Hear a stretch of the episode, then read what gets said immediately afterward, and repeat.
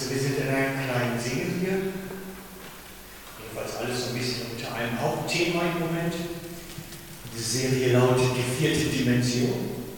Das heißt, was hat es mit dieser unsichtbaren Welt auf sich, mit der wir alles zu tun haben irgendwie?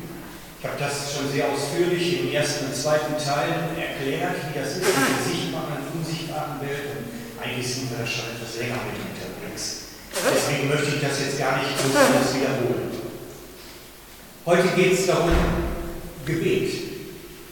Gebetsdienst, Kampf im Angesicht der unsichtbaren Welt, mit der wir zu tun haben. Aber das ist noch etwas Spezielles. Ich möchte beginnen mit einem Abschnitt aus der Offenbarung. Und zwar aus den Sendschreiben, für die, die so ein bisschen drin zu Hause sind. Das ist äh, Offenbarung 2, der Vers 12 und 13. Genau. An die Gemeinde von Pergamon wir da mal, das ist die Überschrift, die gehört dann nicht dazu. Die Gemeinde von Pergamon, das muss man so ein bisschen kulturell wissen, dort stand einer der bedeutendsten Tempel im griechischen Eukos-Land. Der, einer der wichtigsten, drei, vier wichtigsten der Tempel in Pergamon, der ist sehr, sehr berühmt bis heute. Nur die meisten wissen es nicht. Das ist der Tempel des Eskulap. Der Eskulap, der war so ein griechischer Gott oder Halbgott. Man ist sich nicht ganz sicher, ob es vielleicht auch einfach eine reale Person gab, die als Gott behandelt wurde. Der Eskulap-Tempel war der Tempel der Heilung. Dort ging man hin, man krank war, um gesund zu werden. Und darauf baut unsere moderne Medizin auf. Denn das Zeichen des Eskulap-Tempels oder des Eskulap war der Stab mit der Schlange. Und der steht heute vor jeder Apotheke und bei vielen äh, Medizinern oder Ärzten ist es auch noch in der Praxis zu finden. Das heißt also, sind dort eigentlich unsere Ursprünge der modernen Medizin belegt, im Eskulap-Tempel von Pergamon. Diese ganze Geschichte, dass alle Welt aus dem ganzen römischen Reich dorthin pilgerte, um gesund zu werden, das weiß man heute bei den Christen am Dornenauge. Paulus besonders. Und darum können wir auch relativ gut verstehen, was er schreibt. Also, Vers 12 und 13. Und dem Engel der Gemeinde in Pergamon schreibe, so sagt er, der das zweischneidige, scharfe Schwert hat. Ich kenne deine Werke und weiß, wo du wohnst, wo der Thron des Satans ist. Und du hältst an meinem Namen fest und hast den Glauben an mich nicht verleugnet. Punkt. Machen wir mal da. Paulus schreibt, Johannes schreibt, dort wo der Thron des Satans ist. So bezeichnet er diese Stadt. Er nennt diesen Eskulap-Tempel Kult verbunden mit dem Thron des Satans. Das Böse wohnt bei euch in der Stadt. Schlimmer geht es nicht. Und ihr bleibt dran. Das ist toll. Die Christen haben allgemein mit diesem Kult, mit diesem Eskulap-Kult ein großes Problem. Weil sie waren der Auffassung, wenn man krank ist, dann muss man zu Gott gehen und der muss einen berühren und dann muss man gesund werden. Fertig. Und jetzt sagen Sie in der Stadt, die Leute kommen nicht zum Gottesdienst, um im Gebet irgendwo Heilung zu empfangen, sondern die gehen zum Eskulat-Tempel drei Straßen weiter. Oder wie viel auch immer. Und das war ein Dorn im Auge. Das hat sie Stunken ergeben lassen. Und Johannes schreibt das auch so. Der Thron des Satans ist bei euch. Weil das war konkurrenzierend. Die Leute sind lieber zum Pergamon-Tempel gegangen, als zum Gottesdienst, um Heilung zu empfangen. Für uns, wir würden das heute sagen, wieso? Natürlich gehen wir zum Arzt. Oder natürlich gehen wir zur Apotheke. Gar keine Frage. Problem in unseren Tagen ist eher, dass die Leute gar nicht mehr zur Heilung zu Gott kommen und nur noch zum Arzt und zur Apotheke rennen. Es hat gekippt. Mich hat das schon eine ganze Zeit beschäftigt, dass ich von vielen, vielen, die krank sind, noch was weiß. Aber es kommt keiner und sagt, bete mal für mich. Ich höre dann nur, ich war im Krankenhaus, habe mich operieren lassen. Oder eine Chemo gekriegt, oder dies oder das. Aber ich höre es nachher, wenn alles schon gelaufen ist. Und aus meiner Erfahrung als Pastor kommt man manchmal erst ein Sterben wieder. Und ich bin nicht gut drin, Tote wieder zu erwecken. Also, ich habe zwar Leute schon vom Sterbenbett heruntergebetet, aber bin ich auf den Tod zurück. Also wartet nicht mit dem Gebet zu mir zu kommen oder zum Ministry zu kommen, bis ihr tot seid. Wir haben da keine Übung mit. Oder wir nehmen euch dann als Übungsfeld. Egal. Die Bibel nimmt das wirklich ernst. Das ist, das ist nicht ein Joke, das ist wirklich ernst. Die Bibel macht daraus kein Ernst. Wenn ihr das mal anschaut im Alten Testament, für die, die das mitschlagen wollen, das geht ratzfatz, 2. Chronik 16, Vers 12. Einer der krassesten Verse über Heilung oder Nichtheilung. 2. Chronik 16, Vers 12. Im 39. Jahr des Königstums wurde Asa krank, König. Er wurde krank an seinen Füßen und seine Krankheit nahm sehr zu. Ich weiß nicht, was so gut vielleicht, ich weiß es nicht, wie die Krankheit war. Und er sucht auch in der Krankheit nicht den Herrn, sondern die Ärzte. Also auch dieses Problem. Er fragte die Ärzte, nicht den Herrn. Nicht Gott prophetischen Eindruck, irgendeine Sache von einem Propheten, will er gar nicht hören. Und dann kommt die Nachfolger. Also, und er sucht auch in der Krankheit nicht den Herrn, sondern die Ärzte. So legte sich König Asa zu den Vätern und starb im 41. Jahr seines Königtums. Punkt. Erlebt. Wenn ich nicht zu Gott komme, kann er mich nicht lieben. Wenn ich nicht zu Gott komme, kann er mich nicht berühren. Und wenn Gott einen meiner Geschwister gebrauchen möchte, um mich zu berühren, ich sage, oh nein, auf keinen Fall, dann kommt es nicht zu mir. Wir müssen uns auch schon mal dienen lassen damit was geschieht. Ich weiß, viele Sachen sind mit Scham behaftet. Wenn ich eine Suchtkrankheit habe, dann ist es mit Scham behaftet. Wenn ich alkoholkrank bin, dann möchte nicht jemand zu einem öffentlichen Gottesdienst und äh, ich habe ein Problem mit dem Alk, bete für mich. Das ist mit Scham behaftet, das macht keiner. Aber dann kann man immer noch in Anspruch nehmen kann man immer noch sagen, Anruf geben, Mensch, ich möchte für mich gebetet haben. Möglichkeiten gibt es immer. Was mich irritiert ist, das Nüt kommt. Wir sind in einer Situation, wo wir fast den Kranken das Gebet aufdrängen müssen. Ich habe gehört, du warst im Spital, möchtest du nicht mal? Und das ist nicht gesund. Das ist wirklich nicht gesund. Ich habe mich gefragt, ob denn überhaupt noch an die Kraft des Gebets geglaubt wird. Oder haben wir den Glauben verloren? Haben wir den Glauben an, an das, was Gebet bewirken kann, vielleicht verloren? Ist möglich. Es gibt ein Zitat aus der Zeit des Königtums von Maria Stuart, also der Bloody Mary von Schottland. Maria Stuart sagte mal, ich habe vor keinen Armeen Englands Angst. Die machen mir keine Sorgen. Was mich ängstigt, sind die Gebete von John Knox. Die hatte Angst vor den Gebeten eines Pastors. Und das sagte sie auch öffentlich. Weil sie wusste, der hat Kraft und Macht. Der hat die Möglichkeit, was zu machen, was mir vielleicht gegen den Strich geht. Wäre doch cool, wenn die Diktatoren der Welt heute mal Angst vor dem Gebet der Christen hätten. Haben sie aber nicht. Weil wir nicht mehr im Ruf stehen, das Gebet was bewegt. Weil wir glauben es auch selber vielleicht gar nicht. Wir glauben es ja vielleicht auch selber nicht mehr. Wir sehen aber, dass die Bibel was anderes sagt. Die Bibel redet anders darüber. Die sagt nämlich, dass unser Gebet eine mächtige Waffe ist zur Zerstörung von Königreichen.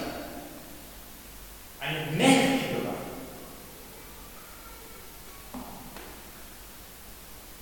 Und an Jesu Dienst konnte man sehen, dass das durchaus zutrifft. Der hat das hingekriegt. Die Jünger, die mit ihm unterwegs waren, konnten sehen, dass Dämonen flüchten, Kranken und Lahme wieder gehen können, Blinden wieder sehen. Dass selbst der Herodes unruhig wurde, was macht er da? Und deswegen fragen sie, Herr, lehre uns beten.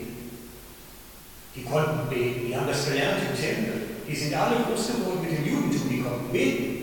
Aber sie sehen, was Jesu Gebet bewirkt und sagen ihm, lehre uns. Wir wollen das auch. Lehre es uns. So wollen wir auch beten. Und liebe Freunde, ich bin wirklich im Moment so in so einer Spannung, dass ich glaube, es ist, dass wir wieder eine Chance haben, das zu entdecken, was Gebet eigentlich bewirken kann und was es auch bewirken sollte, wofür es gedacht. Denn da steckt viel, viel mehr Potenzial drin, als wir uns überhaupt vorstellen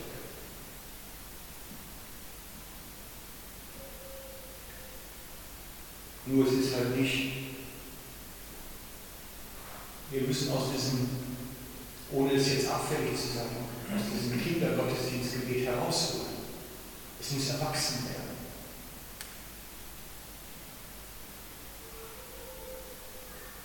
Ist jetzt nicht despektierlich gegen Kindergottesdienst, ja, das hat nichts mit euch zu tun, sondern es geht um den Unterschied von kindlichem Glauben und Erwachsenenglauben, von kindlichem Gebet zu Erwachsenengebet. Und ich würde mir wünschen, dass wir wachsen ins Erwachsenengebet, weil ja was möglich ist. Und ich weiß nicht, wie es euch geht. Als ich mir das erste Mal darüber Gedanken gemacht habe, war ich unzufrieden mit mir selber. Ich weiß nicht, wie es euch geht, vielleicht sagt der andere, lass den erzählen. Aber ich, als ich das entdeckt habe, das ist schon jetzt anderthalb, zwei Jahre her, war unzufrieden mit mir selber. Ich sagte, ich stunke. Und ich habe euch mal die Geschichte von dem Teenie Mädel in Uppsala erzählt. Ich weiß nicht, kennt ihr jemand die Geschichte Teenie Mädel Uppsala? Einer nickt, zwei nicke, der Rest nicht, drei. Aber bei drei Leuten, die es wissen, erzähle ich es ganz kurz nochmal. Ich habe einen Freund, der ist Pastor von der Pfingstgemeinde in Uppsala und erzählte mir mal folgende Geschichte. Es wäre mal so ein Teenie-Mädel, zwischen 11 und 14 irgendwo zwischen zu ihm gekommen. Und er hätte gesagt, du Pastor, wir sind auch alle ganz locker genannt. Du Pastor, sagt sie, ich glaube, ich habe die Gabe des Gebets. Oh, das ist schön. was soll man da sagen, wenn unser Mädel kommt und sowas dann sagt? Das ist schön, sagt er, toll, dann bete. Ja, sagt sie, ich habe mir was überlegt. Ich habe mir überlegt, bei uns in der Schule hat so viele grusige Schüler, die das Leben in der Schule wirklich horrible machen, also wirklich fürchterlich machen. Grusige Schüler. Und ich nehme jetzt den Gebetskampf an und ich führe die im Gebet zu Jesus. Oh, sagt er, das ist ein tolles Vorhaben. Das machen wir, mein Mädel. Weißt du, was man so sagt? Das ist wenn so ein Teenie dann zu einem kommt mit solchen hochfliegenden Plänen man nett und höflich und ermutigt, ne? so wie man es macht. Jedenfalls hat sie sich dann wirklich zu Hause hingesetzt und hat eine Liste gemacht. Die 20 schlimmsten Schüler der Schule. Und hat dann bei diesen 20 auch nach dem Geraden beurteilt und die schlimmsten zuerst war das noch. Die schlimmsten zuerst. Und hat dann, seltsamerweise waren die ersten, von den ersten 20 mindestens die ersten 10 alles Jungs üblicherweise in dem Alter. Und hat dann mit dem Schlimmsten angefangen. Und hat ihn wirklich im Gebet, nur den einen, nicht die anderen, immer einen nach dem anderen, den attackiert im Gebet. Morgens Zeit dafür, Mittagszeit, zwischendrin, abends, die hat ihn wirklich bearbeitet im Gebet. Bearbeitet. Anders kann man das nicht nennen. Und der Junge erzählt dann später, hockst zu Hause, stehst morgens auf und dann musst du über Gott nachdenken. Und du weißt gar nicht, wie der in den Kopf reinkommt. Und du gehst abends ins Bett und willst eigentlich schlafen und dann musst du über Jesus nachdenken. Und du weißt nicht, wie der in den Kopf kommt. Ich habe nie über Jesus nachgedacht. Aber plötzlich ist dieser Gedanke da. Und du weißt nicht, wie er da reinkommt. Und ich habe wirklich weitergemacht, weitergemacht. Das hat was mit Ausdauer zu tun. Und irgendwann erzählt der Junge dann, er hat das Gefühl, er geht wahnsinnig. Er hält das nicht aus. Und hat dann wirklich so gesagt, Gott, wenn es nicht wirklich gilt, wenn es nicht wirklich gilt, ich werde verrückt, aber wenn es nicht wirklich gilt, dann mach was, dass ich das erkennen kann, dann, dann, dann bitte bedenkt, auch 12 bis 14 irgendwo, dann, dann lass mich Innerhalb von Sekunden dreht sich sein Magen auf links, er kommt gerade noch auf die, aufs Hüsli, über die Schüssel und sitzt dann und muss erbrechen. Nach drei Stunden hockt er da. Herr, hilf mir, ich kann nicht mehr. Es hört sofort auf. Magenschmerzen weg. Alles sofort vorbei. Dann denkt er sich, hm, irgendwas ist wahrscheinlich scheinbar dran. Vielleicht, jedenfalls hat er dann Telefonhörer genommen, Telefonbuch und hat dann zufälligerweise bei dem Pastor ihrer Gemeinde angerufen. Und äh, ich glaube, ich habe mich gerade bekehrt, was muss ich jetzt machen? Um es dann kurz zu machen, haben die zwei an dem Rest der Liste durchgearbeitet. Bis die Kultur der Schule bekehrt war.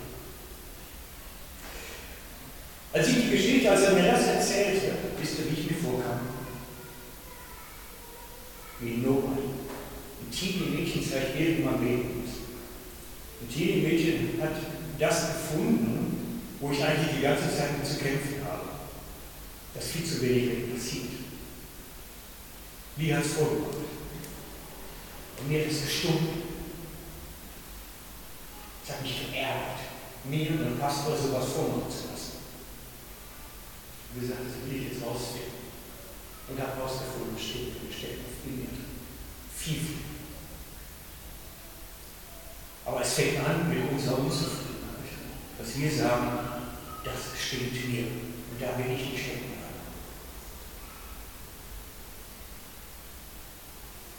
Und ich möchte irgendwann da stehen, dass ich sagen kann, mein Gebet ist eine Waffe zur Zerstörung von unheiligen Festungen, von Gedankengebäuden, von Verbindungen, die sich nicht gehören.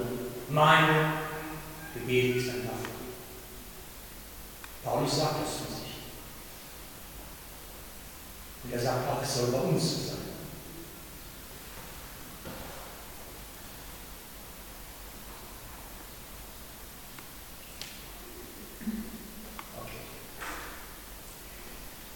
Ich glaube, dass wir in eine Zeit kommen, wo wir solches Gebet, was wirklich solche Kraft hat, brauchen. Dass wir in eine Zeit der Weltgeschichte kommen, wo wir lernen müssen, Autorität anzunehmen und damit zu wirken. Um Menschen freizusetzen, um was zu bewegen. Es geht um Menschen, es geht um unsere Kinder, es geht um unsere Verwandten, unsere Freunde, unsere Nachbarn, es geht um Menschen, die Gott erreichen möchte. Und das ist das, was ich mit euch heute praktisch machen möchte. Es gibt eine Praxis-Session. Und die möchte ich einleiten mit Bibelvers Nummer 5 Also es geht um Epheser 6. Da werden wir aufgefordert, die Waffenrüstung anzuziehen. Habt ihr bestimmt alles schon mal gehört. Und ich möchte einfach zwei Verse miteinander verbinden, die ihr vielleicht noch nie miteinander verbunden habt. Es beginnt mit Vers 11, zieht die ganze Waffenrüstung Gottes an. Und dann machen wir in Vers 18 weiter. Also ich springe von 11 auf 18. Nach der ganzen Liste kommt, und betet alle Zeit im Geist. Und betet alle Zeit im Geist. Im Geist beten ist ein Teil der Waffenrüstung. Wir reden immer über Panzer und Helm und Stiefel und alles. Ist alles wichtig, alles Verteidigung, alles wichtig. Beten im Geist ist die Angriffswaffe, die wir haben. Die einzigste Angriffswaffe, der Rest ist für die Verteidigung. Unser Beten im Geist ist unsere Waffe. Und Beten im Geist ist was anderes als Beten im Fleisch. Beten im Geist ist was anderes als Beten im Fleisch. Beten im Geist meint, so wie es der Geist eingibt. So wie wir die Inspiration Gottes aufnehmen. So wie er uns im Gebet mit Inspiration versorgt, er zeigt, wie er wirkt. So beten wir. Aus seiner Impulsgebung heraus kommen uns die Worte aus dem Mund.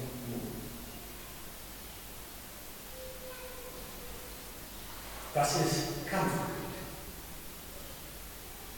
Das ist Kampfgebet. Und das möchte ich mit euch praktisch machen. Das ist der weitere Teil heute Morgen. Ich nehme euch praktisch mit rein jetzt in meine Gebetskammer und werde aber dabei immer wieder erklären, warum und wie und was. Und ich habe dafür den blauen Liedzettel fertig gemacht, weil oftmals benutze ich auch die Sachen musikalisch.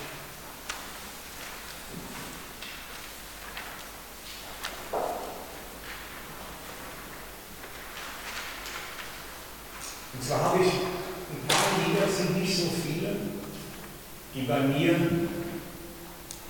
in meinem Herzen den Heiligen Geist anfeuern. Ich weiß nicht, es kennt ihr vielleicht auch, es gibt so Lieder, die, ähm, da jagt es einen Schauer über den vor, vor Präsenz Gottes plötzlich. Und das ist bei jedem ein bisschen anders. Auch Claudia und ich, wir haben unterschiedliche Lieder. Die, die mich berühren, sind andere als die, die sie berühren. Aber darum geht es auch nicht, sondern ich zeige euch letztlich nur ein bisschen methodisches Vorgehen. Und dann habe ich Lieder, die habe ich misshandelt. Ich habe sie nämlich genommen und umgebaut, so wie ich sie brauche. Ihr seht zum Beispiel das äh, Geist des Vaters auf dem blauen Zettel. Da habe ich den Text umgeschrieben. Schon vor längerer Zeit. Ich habe es nur gestern noch mal korrigieren müssen, noch ein paar Fehler drin Da heißt es nämlich, Geist des Vaters, komm, durchdring ihn. Heiliger Geist, komm und begegne ihm und erfülle ihn. Herr, er braucht so deine Liebe. Darum rufen wir, komm, begegne ihm und erfülle ihn. Mach ihn durch deine Gnade vollkommen. Also, praktisch bedeutet das, ich stelle mir eine Person vor, wo ich weiß, die braucht jetzt wirklich Gottes, diesen Touch of Heaven, die braucht jetzt wirklich diese Berührung. Da muss was geschehen, da muss der Heilige Geist jetzt mal los und mal was machen. Und dann nehme ich Lieder, die eigentlich so mehr auf mich gemünzt sind, da gibt es viele von, und münze sie um auf die Person, die ich, auf die ich mich dann fokussiere. Davon habe ich noch mehr. Zum Beispiel habe ich heute aufgeschrieben, Jesus sei das Zentrum, ist ein ganz altes. Das kann man, das steht eigentlich mit mein Ja, immer. Jesus sei das Zentrum, sei mein Halt, sei mein Licht. Und das kann man dann immer, wenn man so in dieser Gebetshaltung ist, dann umformen auf sei sein Halt, sei sein Licht, sei sein Zentrum. Versteht ihr? Ich nehme die Lieder, die eigentlich auf mich genommen sind, Texte, sie baue sie um, manchmal auch spontan und bete sie für jemanden. Und das will ich jetzt mit euch praktisch machen. Das heißt, ich nehme mein Lieblingslied so, um Jesus in mir groß zu machen und dann werden wir nachher mal gucken. Ihr dürft gerne auch mit eigenen Worten beten, ihr braucht nicht mitsingen. Wenn ihr es nicht kennt, könnt ihr das summen, ihr könnt es versuchen mitzusingen, auf falsche Melodie nehmen, das ist mir ziemlich wurscht. Wir haben Freiheit. Stellt euch das Zwitschern der Vögel vor, die singen schließlich auch mit. Als erstes das Lily of the Valley. Das ist unbekannt, aber da die drei Strophen alle gleich gesungen werden, sollte das spätestens ab der zweiten wissen, wie die Melodie funktioniert.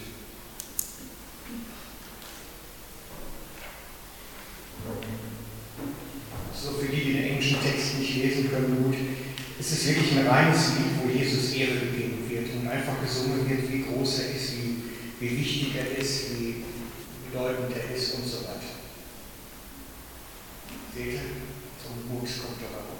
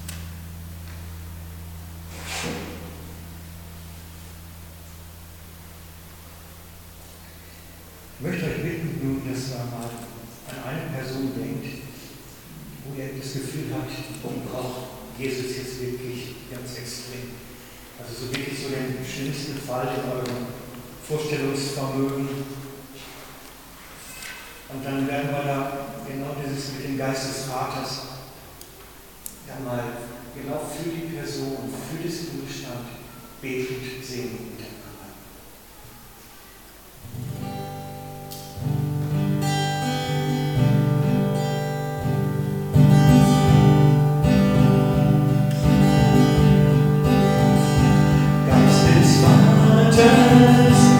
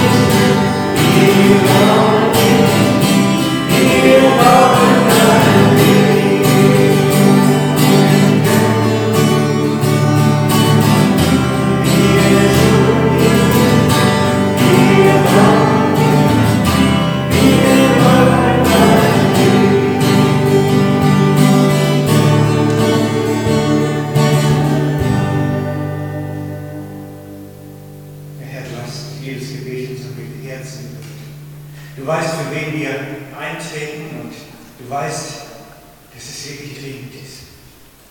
Und wir möchten dich jetzt bitten, komme du und gehe jedem Einzelnen nach. Brauchen dein Leben. Herr, wir haben auch sonst keine Lösung. Und wir suchen unsere Lösung bei dir. Denn du bist mächtig und gewaltig. Du kannst jedes Gedankengebäude zerstören. Du kannst alles glatt walzen, was sich deinen Weg stellt. Und wir hoffen auf dich, wir trauen auf dich. Wir trauen dir alles zu. Darum sende deinen Heiligen Geist aus zu der Person jetzt und wirke du jetzt mächtig, Herr, dass auch sie Schlafstörungen kriegt, weil du da bist, dass auch sie Träume hat, weil du da bist, dass auch sie die Gedanken nicht von dir lassen kann. Brich du durch, Herr. Amen.